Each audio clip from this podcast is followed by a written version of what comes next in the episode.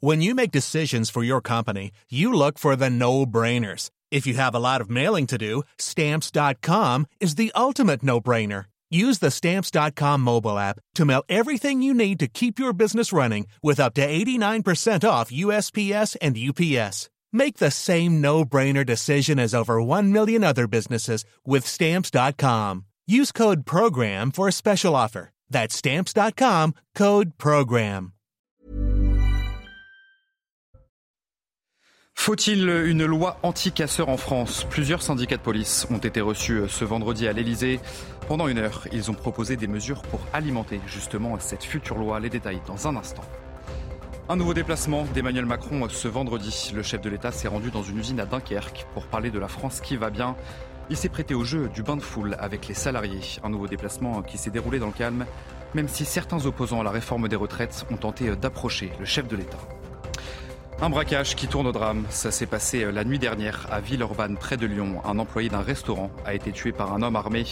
Le braqueur a tiré à plusieurs reprises. Nous nous sommes rendus sur place ce vendredi. Et enfin, un examen à l'université Lyon 2 fait polémique. Dans un exercice de droit, des mots étaient rédigés en écriture inclusive. Si certains élèves n'y voient aucun inconvénient, un syndicat d'étudiants voit cela d'un très mauvais œil.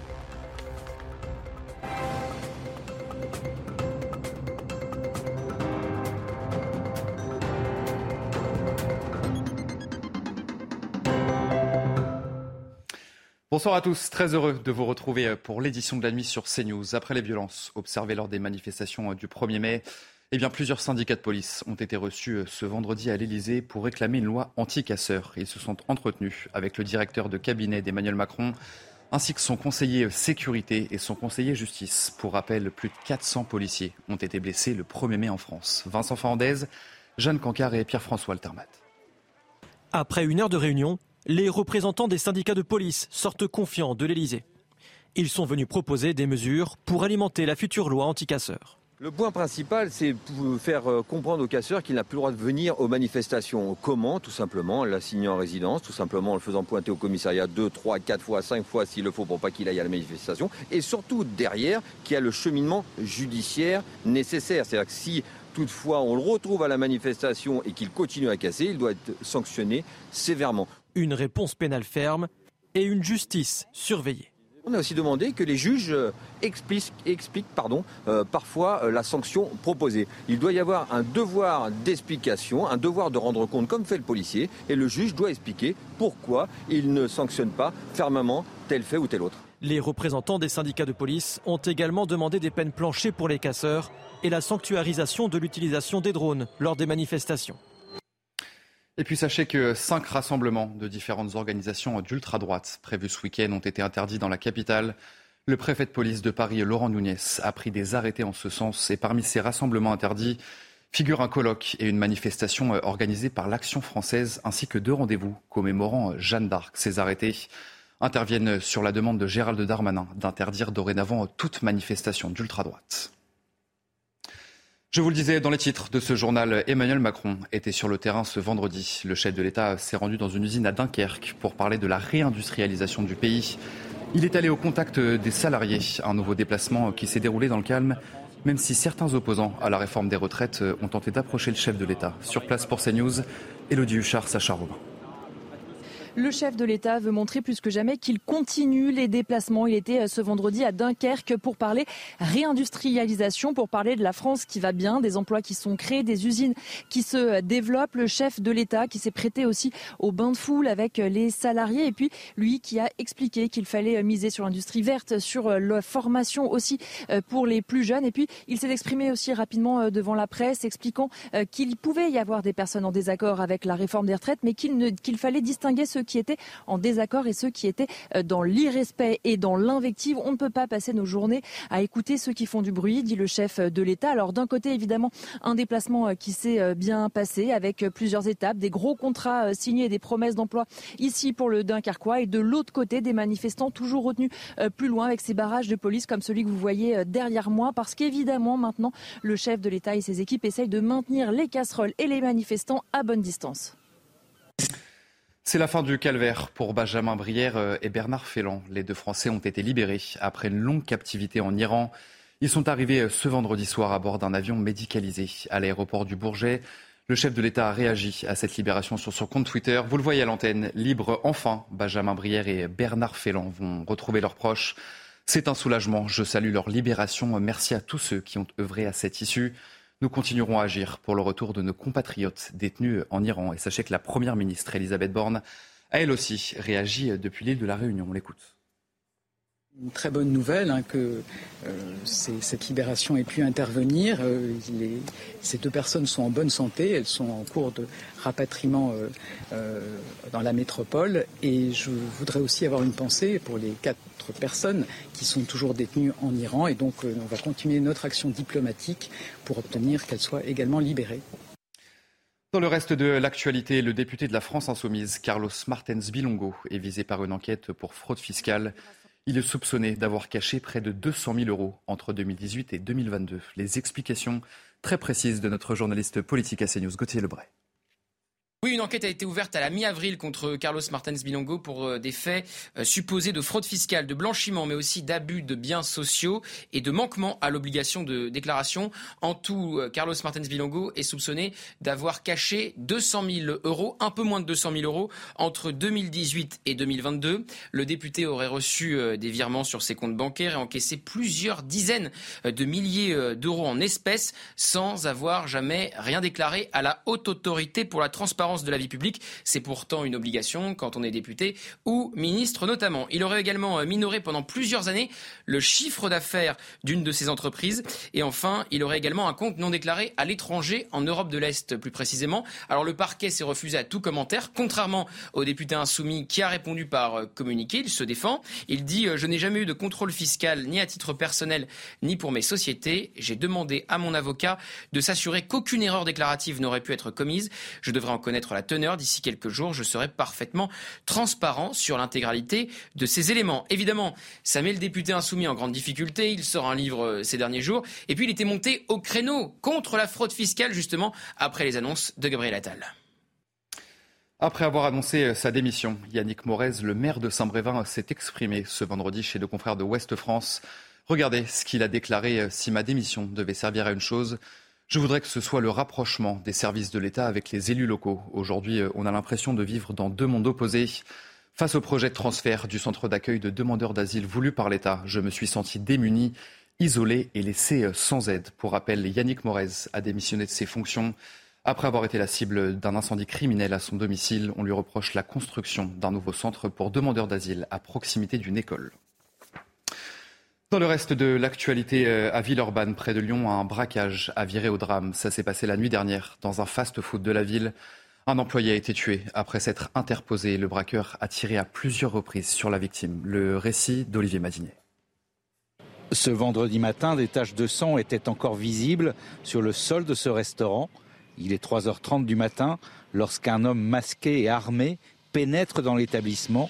Il cherche à s'emparer de la caisse L'un des employés présents s'interpose, le braqueur tire à plusieurs reprises, l'employé s'effondre, il succombera à ses blessures quelques heures plus tard. Dans la matinée, les habitués du restaurant étaient sous le choc. Tu braques quelqu'un et tu tires sur lui pour, euh, pour 100 euros, 200 euros, franchement, je trouve ça nul. Euh, c'est honteux, c'est ça. C'est vraiment, au lieu d'aller travailler, au lieu de, je sais pas, faire une autre chose. Euh, c'est pas agressif, il a jamais d'histoire. Il a jamais, il a fait une petite histoire. Euh, vous demandez à n'importe qui, c'est un gars super cool. Des fois, moi, chez tout moi, les gens qui n'ont pas assez ou manquent un peu d'argent, il a dit c'est pas grave, prenez, vous payez la prochaine fois. Sept douilles de calibre 9 mm ont été retrouvées au sol. Le braqueur s'est enfui à pied. Il est toujours recherché. Autre drame, cette fois-ci euh, à Valence, dans la Drôme, dans la nuit du 9 au 10 mai. Un homme a été tué et un autre grièvement blessé à la suite d'une fusillade. Les habitants du quartier des Fonds-Barlettes dénoncent depuis plusieurs mois maintenant un climat de guerre sur place. Les images commentées par Valérie Labonne.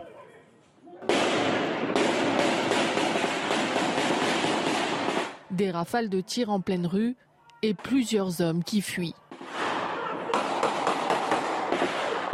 C'est une scène d'une extrême violence qui a été filmée par des habitants dans la nuit du 9 au 10 mai. Cette vidéo authentifiée a été tournée dans la rue où un homme est mort et un autre grièvement blessé. Je crois qu'ils vont tuer un mec. Wesh, ils sont tous armés. Un climat de violence que les habitants du quartier de Font-Barlette, classé en zone prioritaire, dénoncent depuis plusieurs mois. Ils sont régulièrement témoins de règlements de compte sur fond de trafic de drogue. Le préfet de la Drôme a décidé de réagir en déployant une quarantaine de CRS sur place jusqu'à lundi matin pour sécuriser les lieux. Un sentiment d'abandon relayé par le maire, les républicains, Nicolas Daragon, qui pointe du doigt la faillite de l'État. L'État n'intervient pas de façon structurelle. Ça veut dire qu'on nous envoie des CRS, allez, euh, trois jours tous les, tous les quatre mois. Mais comment on peut maîtriser un quartier avec ça? La police judiciaire interpelle, la justice condamne les dealers.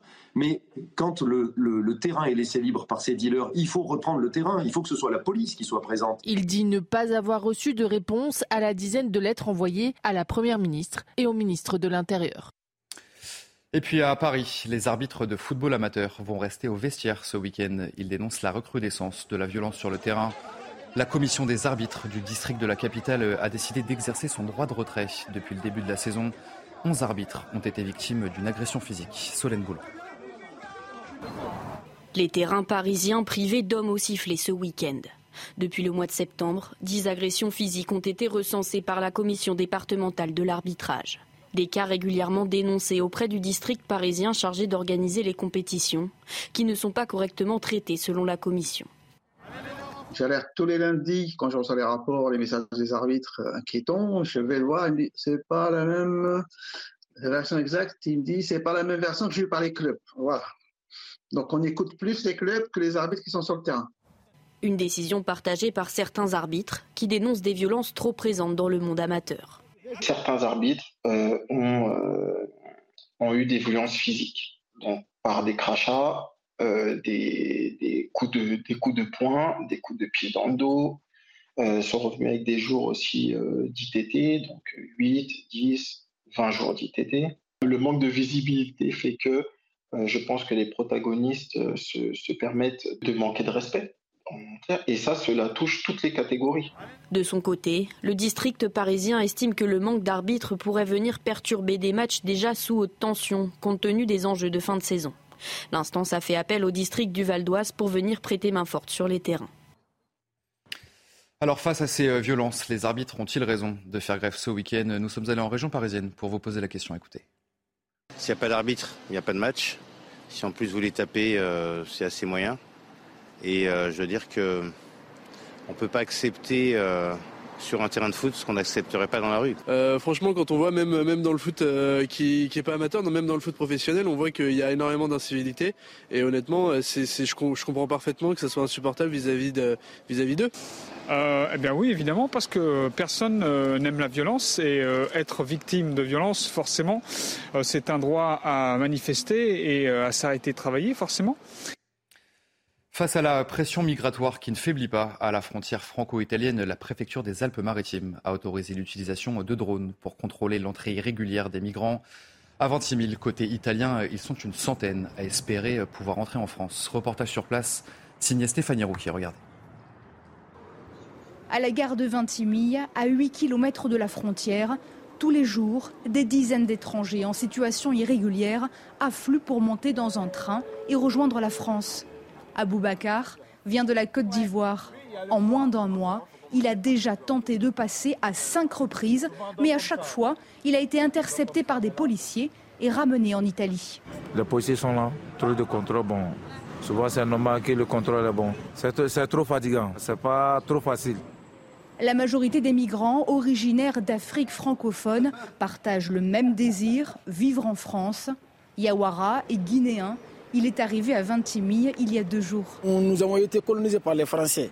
Donc normalement, ils ont le droit et le devoir de nous accueillir. Normalement, ils n'ont pas le droit de nous refouler. Ça, c'est, ça, c'est normal, ça, c'est clair, c'est très clair. Et vous ressentez quoi quand les policiers vous ramènent en Italie? Bon, Ça me fait très, très, très mal. Très mal. Très mal, au nom de Dieu très mal, franchement. très fatigant, très fatigant. Regardez là où nous sommes comme ça. On n'a pas l'endroit où dormir. En attendant leur prochaine tentative par train ou en empruntant des sentiers dangereux, ces exilés vivent dans des campements de fortune, sur la plage ou le long du fleuve.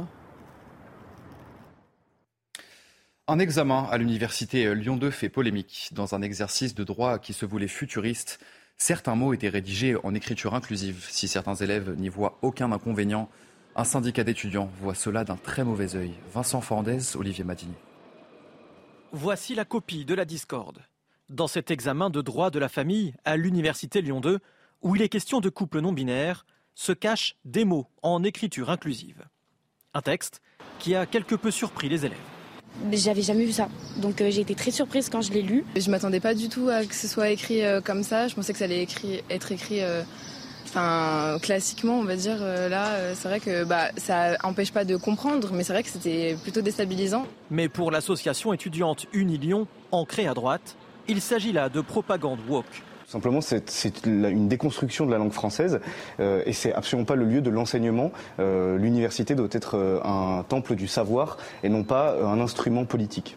Dans les consignes, il est bien inscrit que les étudiants peuvent répondre en français standard ou inclusif. Certains d'entre eux ne voient aucun inconvénient à cet examen. Un jour, on sera certainement des juristes ou avocats ou autre chose. Et dans notre profession, bah, vu qu'on va avec l'évolution de la société, je pense que c'est nécessaire d'apprendre ça. De son côté, l'université souligne que les épreuves relèvent de la liberté pédagogique des enseignants. Et enfin, la natalité est au plus bas depuis 30 ans en France, notamment euh, au mois de mars de cette année. 1816 naissances ont été enregistrées, euh, c'est du jamais vu depuis 1994. Cette baisse s'explique notamment par le taux de fécondité des femmes qui diminue. Le sujet est signé Mathilde Ibanez.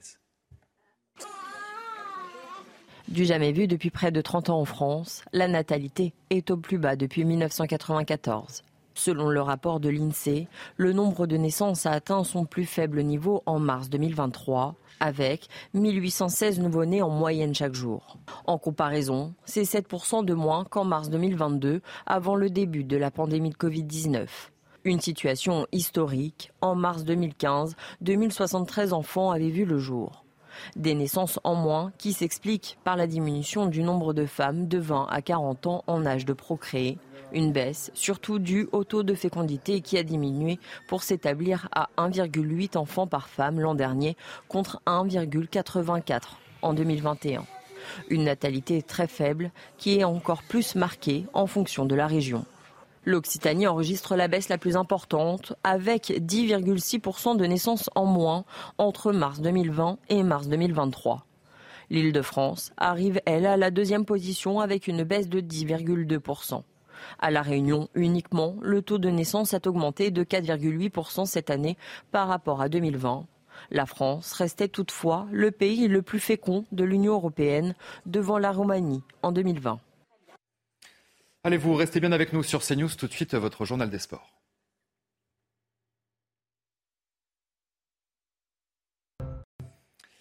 Et on ouvre ce journal des sports avec la 35e journée de Ligue 1. Le RC Lens recevait les Rémois au stade Bollard.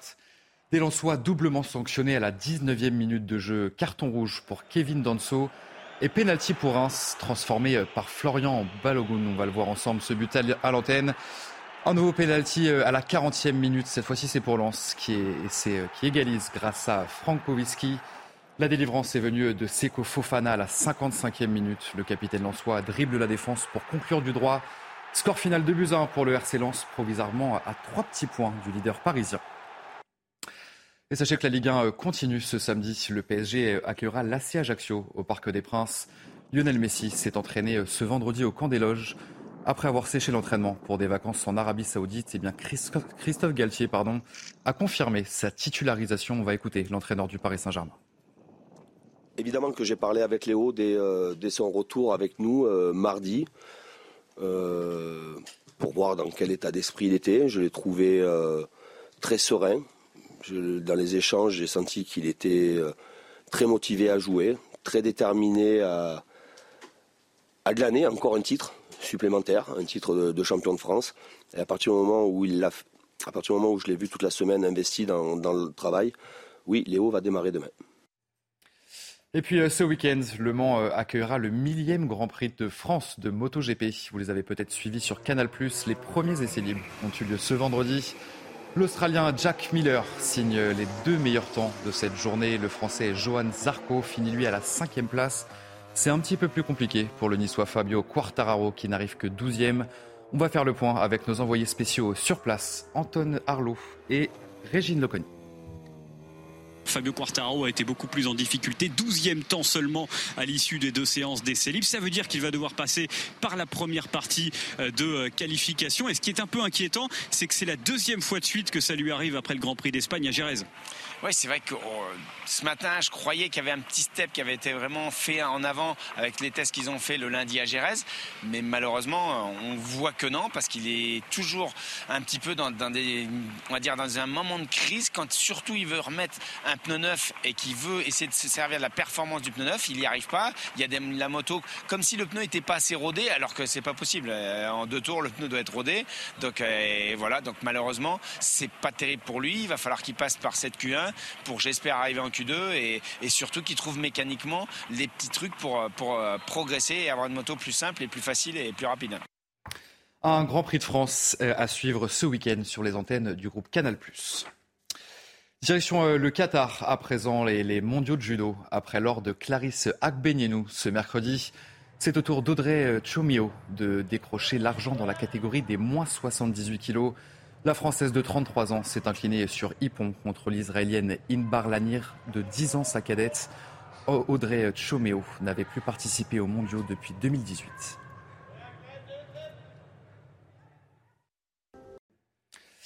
Allez, vous restez bien avec nous sur CNews. Dans un instant, euh, un prochain journal. Faut-il une loi anti-casseurs en France? Plusieurs syndicats de police ont été reçus ce vendredi à l'Elysée. Pendant une heure, euh, ils ont proposé des mesures pour alimenter cette future loi. On vous explique pourquoi dans notre prochain journal. Je vous souhaite une très belle nuit et un très bon week-end sur notre antenne. Retrouvez tous nos programmes et plus sur cnews.fr.